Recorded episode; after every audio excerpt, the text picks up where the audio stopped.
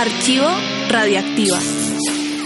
Hola a todos, bienvenidos a Archivo Radioactiva. El de hoy es muy especial porque es con una agrupación que es reconocida como un One Hit Wonder. Se trata de Fool's Garden que tuvieron un éxito importantísimo que se llama Lemon Tree.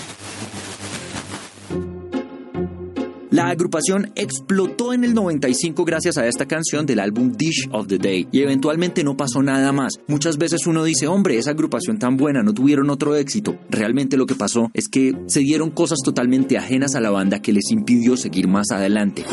Esta es la historia de Fool's Garden contada por Peter Freudenthaler, el cantante de la agrupación.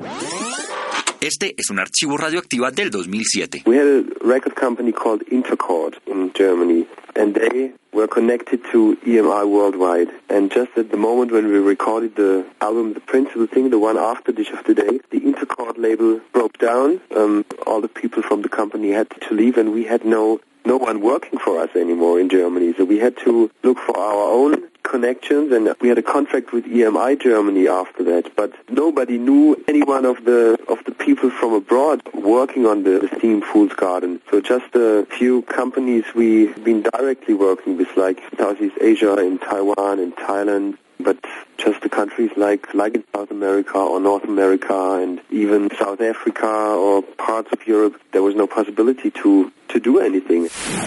Peter cuenta que la agrupación tenía un sello llamado Intercord que estaba conectado con EMI Alemania y en la grabación del disco que saldría tras Dish of the Day, que es el álbum de Lemon Tree, el sello quebró y ellos se quedaron sin equipo de trabajo en Alemania y la banda tuvo que buscar sus propias conexiones. Y a pesar de tener contrato con EMI Alemania, nadie tenía los contactos internacionales, aparte de algunos con los que la banda trabajaba directamente, que eran territorios como el sudeste asiático y Tailandia, pero América Latina, Estados Unidos, Suráfrica y parte de Europa no habían posibilidades de hacer absolutamente nada. Así que podemos decir que la mayoría del planeta se perdió de la nueva música de Fool's Garden y se quedaron estancados como un One Hit Wonder.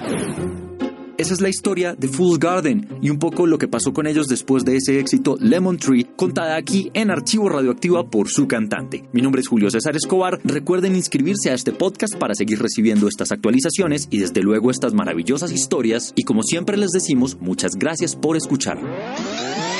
Archivo Radioactiva.